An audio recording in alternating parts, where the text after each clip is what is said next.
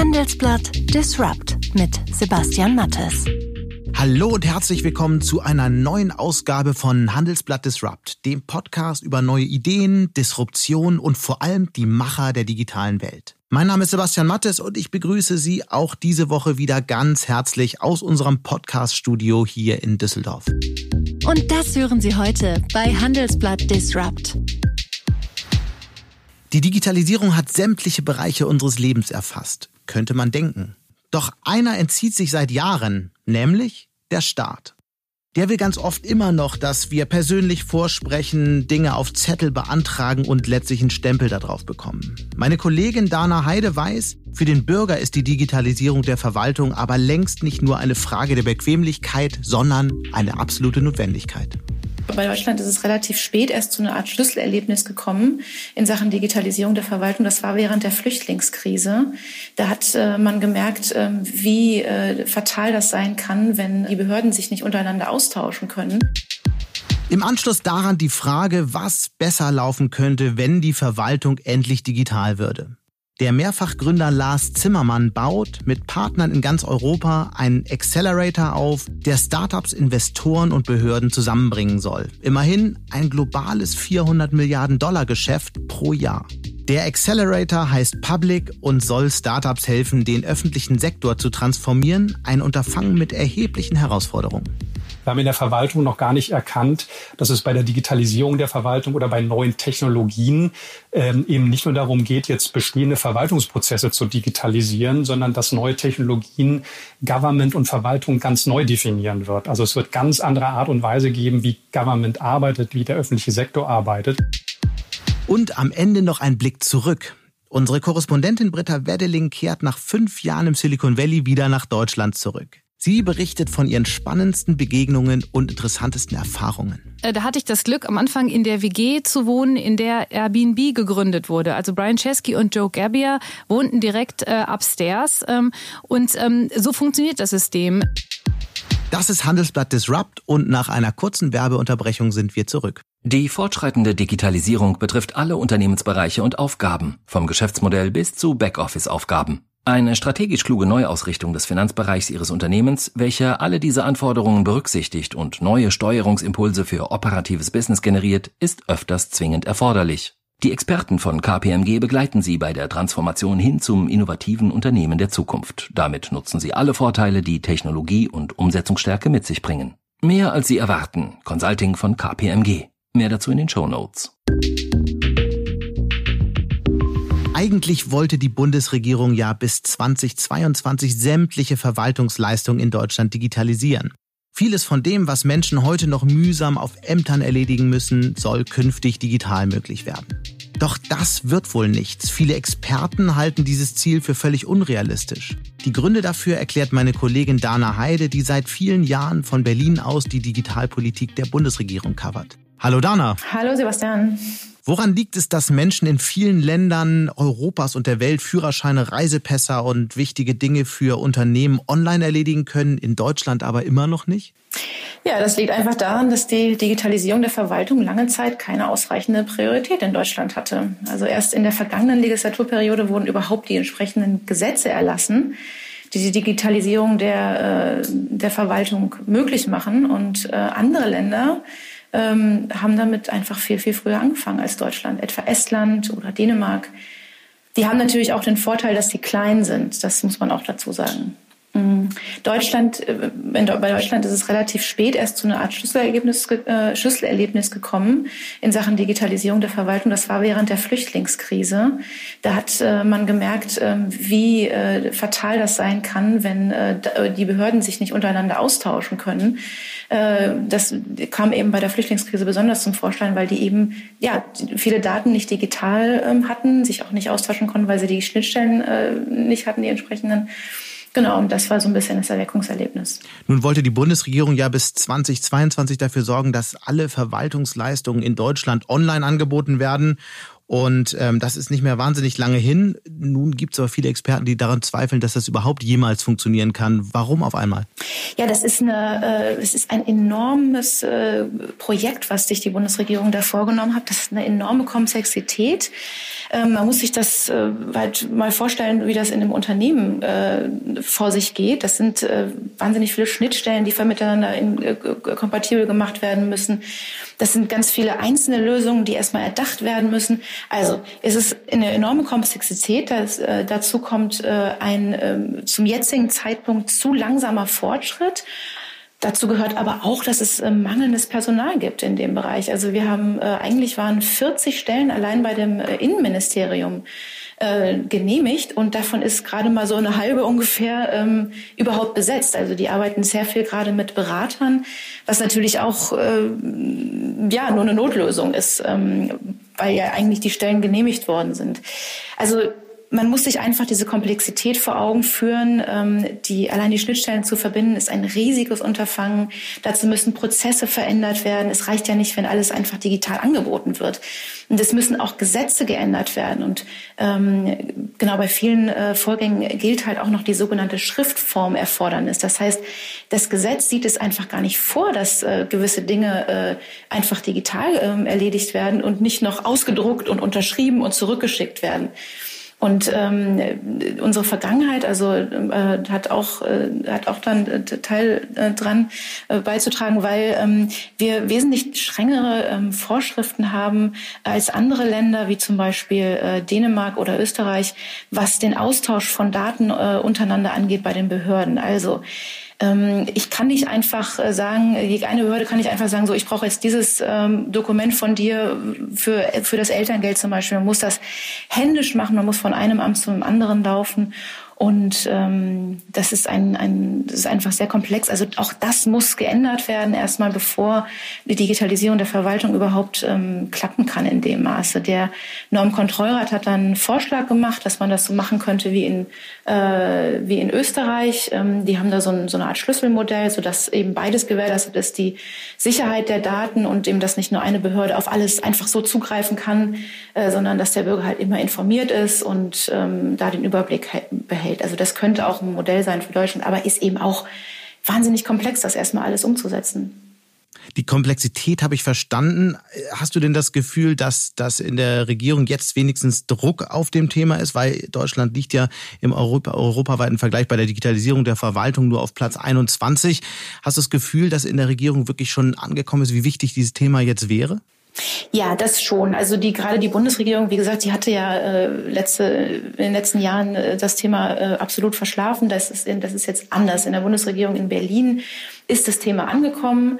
Ähm, das wird auch wird auch verfolgt und immer wieder auch wird dieses wird dieses Ziel, äh, worüber ich mich selber auch immer wieder wundere, weil es halt einfach ein wahnsinnig hochgestecktes Ziel ist, wird immer wieder dieses Ziel genannt, 2022 komplett alle Verwaltungsdienstleistungen sollen ähm, digital angeboten werden. Das, also das Commitment ist schon da, nur ähm, es bringt eben nicht das ist, es ist, ist eben nur die halbe Miete, wenn der Bund sich dafür engagiert. Es liegt einfach auch sehr viel bei den Ländern. Es gibt sehr viel Koordination, die da geleistet werden muss. Ähm, und das ist eben auch ein großer Faktor. Also auch am Geld liegt es zum Beispiel auch nicht. Ne? Die haben sehr viel Geld äh, bereitgestellt. Der Bundestag hat sehr viel Geld bewilligt.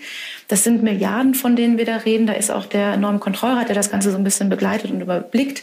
Ähm, der ist damit auch zufrieden. Aber wie gesagt, das Verfahren ist hochkomplex und es reicht nicht, wenn alleine Berlin ähm, da äh, engagiert ist. Und äh, man muss eben auch nochmal dazu sagen, dass es in kleinen Ländern auch das einfach viel leichter geht. Man kann da schneller Prozesse verändern. Äh, und das fällt auch auf. Ähm, ich glaube, du hattest das vorhin erwähnt, die, äh, diese Statistik, ähm, dass die, dass, wo Deutschland EU-weit nur auf einem wirklich weit abgeschlagenen Platz liegt.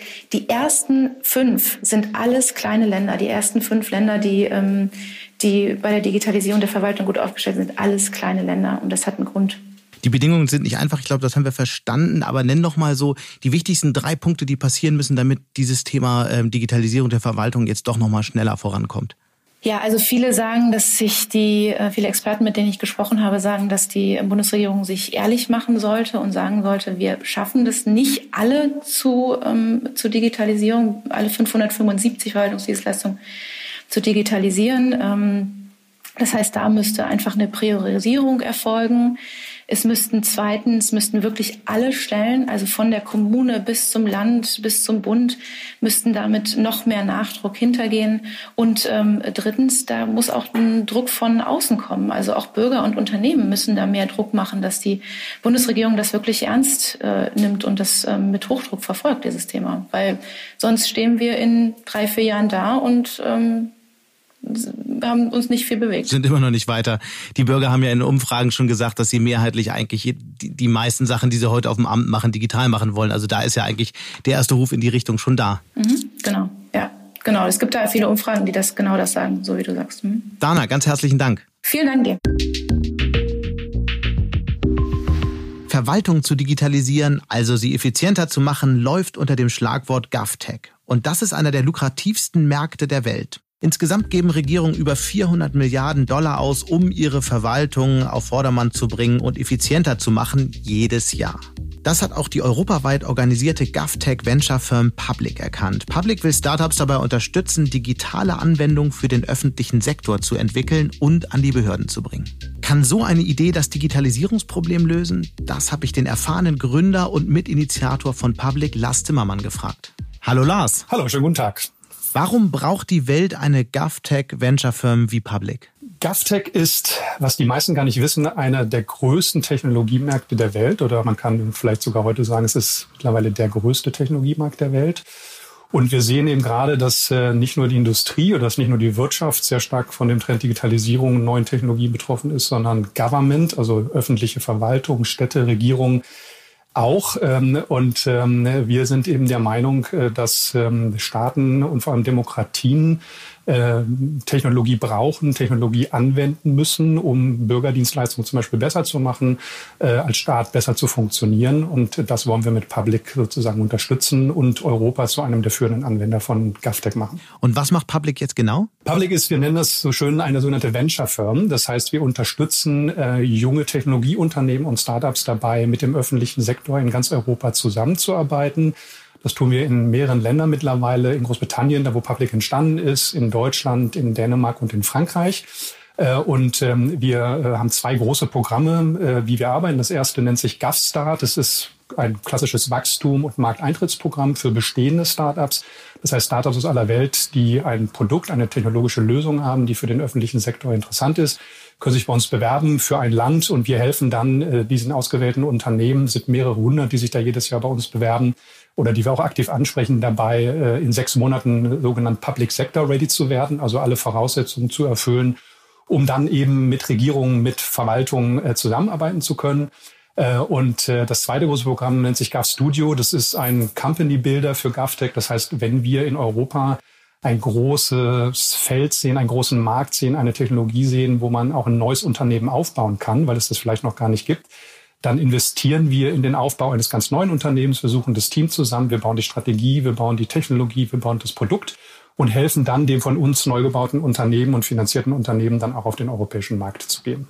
Können Regierungen nicht eigentlich direkt in Startups investieren oder solche Leistungen buchen? Wofür braucht es dann Public? Es gibt keine originäre, hm, würde man mal sagen, europäische GovTech-Community, anders als zum Beispiel in Asien, in China natürlich vor allem und in den USA. Ähm, und das ist auch ein bisschen der Ausgangsgrund gewesen, warum es Public gibt, weil wir der Meinung sind, dass Europa eigene technologische Kapazitäten haben sollte, gerade die Regierung. Und ähm, es gibt momentan oder es gab bisher noch keinen wirklich großen Ansatz oder einen Versuch als Plattform, sich sozusagen zwischen äh, die Technologieszene auf der einen, den Investoren und auch den Regierungen zu schieben, um beiden Seiten zu helfen, eben etwas größer zu denken und sehr schnell zu skalieren. Könnte eine Regierung das selber machen? Natürlich können sie das tun. Allerdings, äh, ich will ein Beispiel geben. Ähm, wenn Sie eine kleine Stadt sind mit 20.000 Einwohnern, dann ähm, haben Sie natürlich genauso ein Interesse, mit Technologie zu arbeiten für die Bürger, als dass die 3,6 Millionen Einwohnerstadt macht. Ähm, und äh, das zusammenzuführen auf eine Plattform schafft natürlich viel mehr Skalierbarkeit, viel mehr Anwendungsmöglichkeit. Und deswegen ist so eine Public-Plattform, wie wir sie gebaut haben, aus unserer Sicht auch etwas, was Europa äh, auf jeden Fall helfen kann und hoffentlich auch wird. Wie funktioniert das genau? Also angenommen, ich bin jetzt Bürgermeister von genau so einer 20.000 Einwohnerstadt, ja. dann kann ich bei euch äh, bestimmte Dienste buchen oder beziehungsweise kriege ähm, Angebote vermittelt, mit denen ich meine Verwaltungsleistung digitalisieren kann? Sie können, naja, Angebote vielleicht nicht. Sie können äh, sich bei uns auf der Plattform registrieren, beziehungsweise wir nennen das Letter of Engagement. Das heißt, ähm, äh, Sie können sich anschließen als Stadt und Sie bekommen von uns dann regelmäßig eine Übersicht, in welche Startups investieren wir, welche Technologien, auch in die wir nicht investiert haben. Gibt es eigentlich draußen, was sind neue Lösungen, was sind Beispiele, wie andere Städte Blockchain zum Beispiel anwenden, also Transparenz reinbringen, wie digitale Lösungen, wie neue Technologien bestehende Probleme und Herausforderungen in Städten lösen können. Wenn Sie sich bei uns anschließen sozusagen, das kostet Sie übrigens gar nichts als Stadt, äh, dann bekommen Sie in einen sehr, sehr ja, gestreamliten, also einen sehr klaren Prozess, wie sie diese Insights bekommen, wie sie die Kenntnisse davon haben. Und sie finden dann natürlich bei uns auch die etwaigen Partner, mit denen sie dann zusammenarbeiten können, um das in ihrer eigenen Stadt auch direkt zur Anwendung bringen zu können. Wenn wir mal konkret auf solche Projekte draufschauen, was ist denn bei solchen Projekten die größte Herausforderung für euch hier in Deutschland? Wollen euch die Behörden überhaupt? Es ändert sich gerade. Ähm, deswegen war für uns immer die große Frage, sind wir zu früh? Aber ich glaube, momentan hat sich diese allgemeine Diskussion äh, um die Frage äh, Zukunft Deutschlands, Digitalisierung im öffentlichen Sektor auch durchgesetzt. Ich glaube, ein wesentlicher Punkt, das merken wir einfach in den Diskussionen, der das nochmal sehr stark gepusht hat, ist die Huawei-Debatte, also die Frage, wie sehr will sich eigentlich ein Land wie Deutschland, wie sehr will sich Europa von anderen Technologieunternehmen aus anderen Ländern abhängig machen. Es gibt Licht und Schatten. Ich würde sagen, die Bereitschaft mit der Technologieszene, also Tech anzuwenden, die nimmt sehr stark zu. Ähm, allerdings natürlich ähm, ist es immer unterschiedlich. Das heißt, Sie haben heute schon Stadtverwaltungen, die sehr weit sind, die da auch sehr weit vorne sind. Und Sie haben natürlich dann auch viele, die das Thema momentan noch nicht interessiert. Ich würde sagen, in den nächsten zwei bis drei Jahren äh, wird sich dieses Thema sehr, sehr durchsetzen, weil die öffentliche Verwaltung selber auch sieht, äh, dass sie zum Beispiel, was die Digitalisierung angeht, äh, im Verhältnis zur Industrie äh, deutlich zurückbleibt und das will sie natürlich ändern. Beschreibt doch mal die drei wichtigsten Maßnahmen, die ihr umsetzen wollt, um den öffentlichen Sektor in ganz Europa zu digitalisieren. Also das ist natürlich eine Frage, über die wir jetzt vier Stunden äh, lang reden könnten. Ähm, wir haben was zehn wir Minuten. halt tun ist, wir haben zehn Minuten. Ähm, was wir natürlich machen ist, wir wollen direkt Technologieangebote schaffen, die man direkt anwenden kann. Also wir denken jetzt nicht groß in den riesigen Szenarien und sagen, mit einem Riesenprojekt oder drei großen Projekten digitalisieren wir den öffentlichen Sektor, äh, um es mal ganz plastisch zu machen, wir wollen Technologie so sehr vorbereiten, dass im Grunde genommen ein Bürgermeister sagen kann, ich kann meine sechs Schulen, die in meiner Stadt sind, da kann ich Schüler, Lehrer und Eltern mit einer sicheren Messenger-App ausstatten, zum Beispiel. Mhm. Ja, also es geht ja um Anwendung. Äh, also nicht die Frage, schreibe ich jetzt lange und schöne PowerPoint-Folien, wo eine Digitalstrategie draufsteht, sondern wie kann ich Technologie wirklich anwenden? Das ist der erste Punkt. Jetzt drei große Projekte sind natürlich äh, auf der einen Seite den öffentlichen Sektor zu öffnen. Ja, also geschlossene Systeme sind nie besonders innovativ. Der öffentliche Sektor muss sich hier deutlich der Technologieszene öffnen und hat natürlich immer ein Problem, das selber zu tun. Und deswegen glauben wir, dass wir hier mit den Angeboten, die wir bei Public haben, in ganz Europa auch Transparenz reinbringen und auch eine Menge an, an Mehrwert, an Erkenntnismehrwert schaffen. Das zweite wäre idealerweise, dass man so ein Level Playing Field baut in Europa. Also nicht nur die Länder einzeln nimmt, sondern im Grunde genommen den berühmten europäischen digitalen Binnenmarkt auch für Government-Lösungen natürlich schafft. Äh, und äh, wenn ich mir persönlich was wünschen könnte, dann ist es natürlich die berühmte GovCloud, also wirklich eine Infrastruktur, eine Cloud-Infrastruktur anzubieten, damit im Grunde genommen alle Städte, so groß als wie klein sie sind, die gleichen technologischen Lösungen auch über ein sicheres Cloud-System auch direkt nutzen können. Das ist ja ein spannender äh, Input. Die Frage ist, wer sollte so eine Cloud bereitstellen? Aktuell sind ja die großen Cloud-Anbieter eher Amazon, Alibaba, Microsoft. Wo soll die herkommen? Idealerweise wäre das natürlich, dass die Staaten das selber tun. Es gibt Einzelländer in der Europäischen Union, die das auch tun, beziehungsweise die das auch gerne möchten. Äh, man kann das aber natürlich auch mit Unternehmen machen. Also da spricht gar nichts dagegen. Wir haben ja in Deutschland zum Beispiel die BSI, die das sehr genau überprüft, ob die Cloud sicher ist oder nicht. Das heißt, ich persönlich glaube, dass Partnerschaften zwischen Staaten und Unternehmen genau richtig sind, um gerade auch im Verwaltungsbereich äh, neue Technologien besser zur Anwendung zu bringen. Aber natürlich wäre es äh, viel, viel äh, besser, wenn wir zum Beispiel ein großes Projekt in Deutschland schon länger hätten, wo es eher um die deutsche GovCloud geht, die der Bund, aber die natürlich auch die Länder nutzen. Können. Aber so ein Projekt haben wir ja jetzt nicht. Das heißt, entweder man nutzt also eine Cloud von einem ausländischen Anbieter, äh, ist damit in einer gewissen Abhängigkeit, oder es gibt doch nochmal einen deutschen Vorstoß vielleicht von der Telekom oder von SAP. Natürlich, also das spricht gar nichts dagegen. Äh, wichtig wäre halt nur, dass es relativ schnell passiert. Ähm, wichtig wäre nur, dass es nutzerfreundlich ist und dass man natürlich ähm, auch ganz genau weiß, man konkurriert mit Cloud-Systemen oder man konkurriert auch mit Plattformansätzen, äh, aus Asien und aus den USA. Das heißt, äh, da müsste Europa und die Partner, die das machen, natürlich auch ein sehr hohes Qualitätsbewusstsein entwickeln und sehr viel Geschwindigkeit vor allem. Was heißt denn das, wenn, wenn wir nun einen Anbieter hätten, wie zum Beispiel Alibaba, also einen chinesischen Anbieter? Wir, wir diskutieren ja mhm. viel über die Abhängigkeit ähm, von einem von, von ausländischer Technik ausgerüsteten 5G-Netz. Dann wären wir ja auch wieder in so einer Abhängigkeit und im Prinzip könnte ein ausländisches Unternehmen, Unternehmen die komplette Verwaltung in Deutschland lahmlegen. Wie groß ist die Gefahr da? Also im Prinzip ginge das natürlich und das ist, glaube ich, etwas, was äh, Verwaltung äh, nicht sieht. Also äh, die Dominanz in Infrastrukturen, kritische Infrastrukturen, die wird natürlich im technologischen Bereich auch sehr viel weitergehen. Sie wird oder der Wettbewerb auf der technologischen Basis äh, wird sehr stark ansteigen. Ähm, das heißt, in der Tat, Länder wie China sagen ganz klar, wir wollen die Infrastrukturen dominieren und wollen über ein Angebot dieser Infrastrukturen auch gewisse Abhängigkeiten und Machtstrukturen schaffen. Das stimmt. Ähm, ist das möglich, dass man das sozusagen ähm, äh, einfach geschehen lässt? Es ist möglich, äh, wenn man eben keine eigenen Kompetenzen aufbaut. Und es ist auch kein Geheimnis, dass natürlich Unternehmen wie Microsoft oder wie Amazon Web Services mit ihren Cloud-Infrastrukturen den Government-Bereich ähm, auch sozusagen adressieren und dort auch eine Menge Potenzial für sich sehen. Es gibt zum Beispiel das berühmte JEDI-Projekt des amerikanischen Verteidigungsministeriums, sozusagen eine zentrale Cloud zu schaffen. Ähm, Alibaba und andere chinesische Konzerne sind in anderen asiatischen Ländern schon längst aktiv, um dort auch Smart City Infrastrukturen aufzubauen. In Deutschland übrigens auch. Das heißt, ist es eine reale Gefahr? Es ist eine sehr reale Gefahr und die größte, der größte Schutz davor ist, eigene Fähigkeit, eigene technologische Fähigkeit zu haben. Und da muss Europa und da muss Deutschland noch sehr, sehr viel besser werden, wenn wir das aufbauen wollen. Sprechen wir doch nochmal tatsächlich über die eigenen Fähigkeiten. Was sind denn so spannende Technologien oder Startups gerade im GovTech-Bereich aus Deutschland und Europa, die du so siehst aktuell? Also wir sind zum Beispiel offen für Startups aus aller Welt, ähm, die wir auswählen, obwohl die meisten eben natürlich auch aus Deutschland kommen und wir bewusst aus, äh, aus Europa kommen und wir auch bewusst auswählen. Ich kann mal ein paar Beispiele nennen. Ein ganz simples Beispiel. Wir arbeiten mit einem Startup in Dänemark zusammen, weil wir auch in Dänemark sind, äh, das aus Deutschland kommt. Politeia heißt das.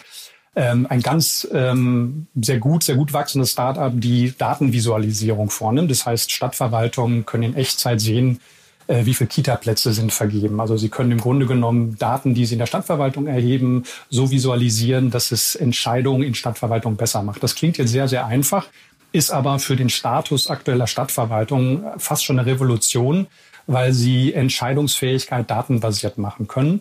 Ähm, ein anderes Beispiel aus Großbritannien, Azuna zum Beispiel, kommt aus dem berühmten HR-Tech-Bereich, also beschäftigt sich sehr mit technologischen Lösungen im Personalwesen, Personalmanagement und äh, mit dem Unternehmen, wo wir auch investiert sind, haben wir in Großbritannien lange zusammengearbeitet und die haben jetzt zum Beispiel vor wenigen Wochen einen Auftrag der britischen Regierung bekommen, sozusagen die neue zentrale HR-Plattform der britischen Regierung zu bauen.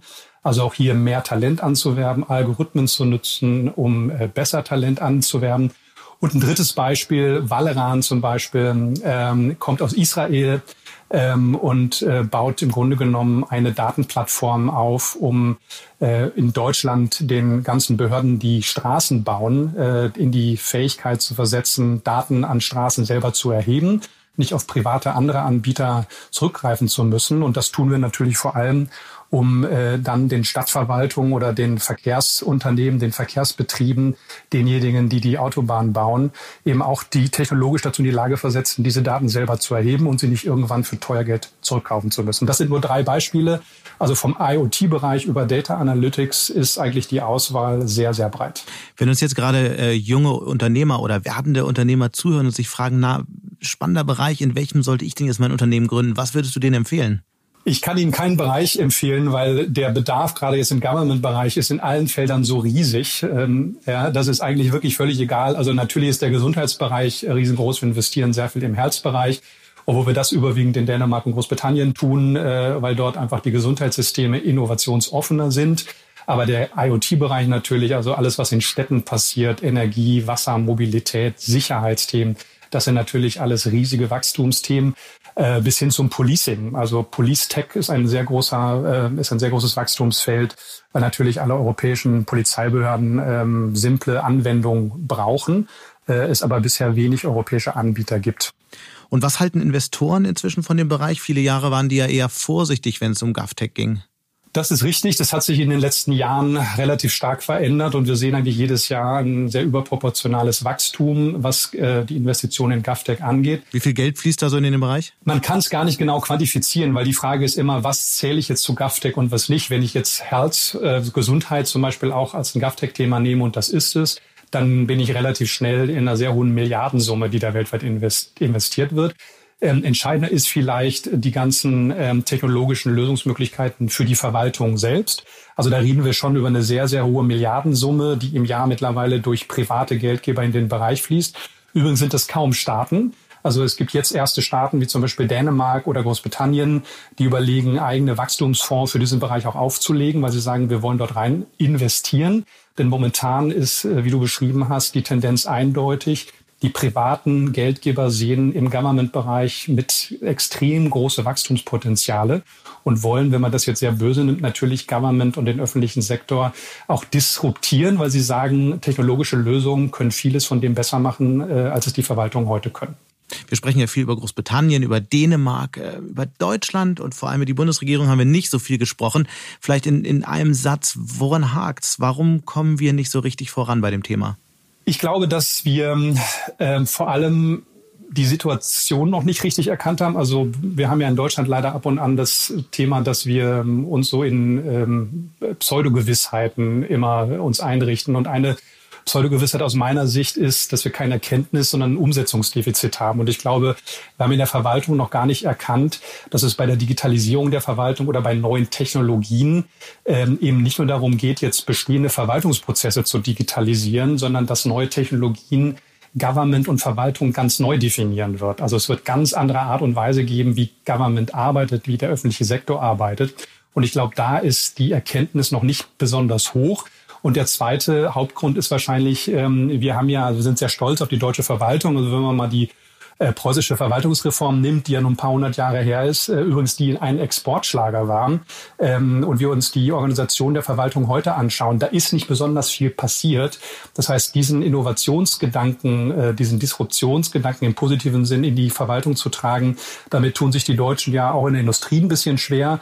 Und das ist im Verwaltungsbereich natürlich noch viel, viel ähm, deutlicher zu sehen. Und als drittes, aus meiner Sicht fehlt es auch sehr an Führung. Ähm, also wenn man mal nach China schaut, ähm, dann, äh, und ich will jetzt nicht das chinesische System hier besser reden, äh, ich möchte nicht, dass wir das in, in Europa haben. Aber Government ist da im Grunde genommen das Schaufenster für Tech. Das heißt, wenn man mal in die Städte guckt, also die Chinesen implementieren ihre technologischen Innovation in den Städten. Sie wenden sie da an.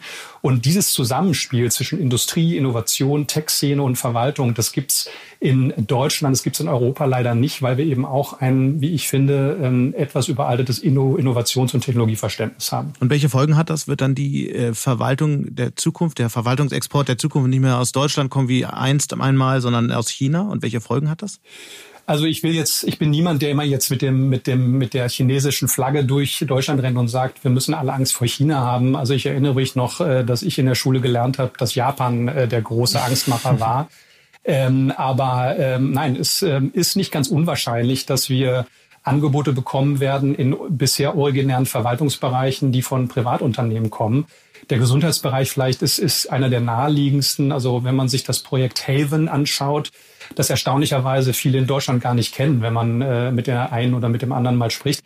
Das ist ein Konsortium von Amazon, ähm, von äh, einer äh, von Morgan Stanley oder Entschuldigung von äh, JP Morgan ähm, und von Berkshire Hathaway, die für ihre über 1,2 Millionen äh, Mitarbeiterinnen und Mitarbeiter ein neues Gesundheitssystem aufbauen wollen. Und das tun die natürlich nicht, äh, weil sie einerseits hohe Gesundheitskosten haben, die haben sie, sie wollen sie damit reduzieren, sondern weil sie dieses neue Gesundheitssystem für ihre eigenen Mitarbeiterinnen und Mitarbeiter eben nur auf technologischer Basis äh, stellen möchten. Und wenn das funktioniert, dann ist das natürlich ein wunderbarer Fall, ein Anwendungsfall, wie man das auch anderen Unternehmen öffnen kann. Und dann haben sie auf einmal ein semi-staatliches oder ein fast privates Gesundheitssystem, ähm, was sich im Grunde genommen niemals die Frage gestellt hat, dürfen wir das eigentlich oder wollen die Gesundheitssysteme das? Und das ist in der Tat, das kann eine Gefahr sein, ähm, weil man natürlich äh, diese Entwicklung äh, sehr stark privatisiert. Und äh, wir bei Public in den Ländern, wo wir sind, wir tun das unter anderem auch, weil wir Government gut und richtig finden. Also wir sind der Überzeugung, dass Verwaltung und Regierung diese technologische Fähigkeit selber haben sollten. Und deswegen ähm, gilt es eigentlich darum, hier die öffentlichen Regierungen, die öffentliche Verwaltung in, in Europa so zu unterstützen, dass wir diese eigenen Fähigkeiten aufbauen können. Weil, und das vielleicht als Abschluss ähm, zu dem Punkt, ähm, wenn es Demokratien nicht gelingt, ähm, Technologie fest zu werden und Technologien anwenden zu können, äh, bin ich persönlich der Überzeugung, dass sie nicht überleben können. Ähm, weil irgendwann, wenn wir alle im Beruf und im Privatleben technologisch äh, mit den besten Dingen arbeiten und dann immer das Gefühl haben, wenn wir uns an den öffentlichen Sektor wenden, dass wir 30 Jahre zurückgehen müssen, ähm, dann wird äh, das Legitimitätsproblem der Verwaltung deutlich, deutlich steigen. Und wenn dann jemand kommt und sagt, ich kann das oder das besser machen, dann werden sich früher oder später die Bürger auch umdrehen und werden die privaten Dienstleistungen besser finden als die des Staates. Lars, ganz herzlichen Dank für diese Einblicke. Sehr vielen Dank. Meine Kollegin Britta Weddeling hat fünf Jahre lang für das Handelsblatt aus dem Silicon Valley berichtet. Nun kehrt sie nach Deutschland zurück und blickt auf eine Region, die sich in den vergangenen Jahren ganz schön verändert hat. Wie sieht das Leben einer Korrespondentin in der wichtigsten Tech-Region der Welt aus? Das frage ich Britta jetzt persönlich, die nun hier bei mir im Studio ist. Hallo Britta. Hallo Sebastian. Fünf Jahre warst du jetzt Korrespondentin im Silicon Valley. Nun kommst du nach Deutschland zurück. Bist du ein bisschen wehmütig? Ja, schon. Äh, ich habe tolle Erfahrungen gemacht. Es war eine total tolle Zeit. Fünf Jahre hast du gesagt. Sie kommt einem tatsächlich viel kürzer vor, weil so viel passiert ist und man so viel erlebt hat. Ähm, aber es ist auch schön, wieder in Deutschland zu sein. Wie sah denn dein Tag als Korrespondentin eigentlich genau aus? Ziemlich lang. Begann ziemlich früh. Morgens um 5 Uhr klingelte der Wecker und um fünf nach fünf saß ich dann mit der ersten Tasse Kaffee äh, im Redaktionssystem und habe meine ersten Geschichten gemacht. 5 Uhr morgens in Kalifornien ist 2 Uhr äh, nachmittags deutscher Zeit. Also da musste man sich schon so ein bisschen auch den deutschen Geflogenheiten anpassen. Und dann äh, nach Redaktionsschluss um 8 Uhr morgens meiner Zeit bin ich meistens rausgegangen, habe Leute getroffen zum Kaffee und am Nachmittag kam dann eben schon wieder die Vorbereitung für den nächsten Tag. Also ein relativ dichtes Programm.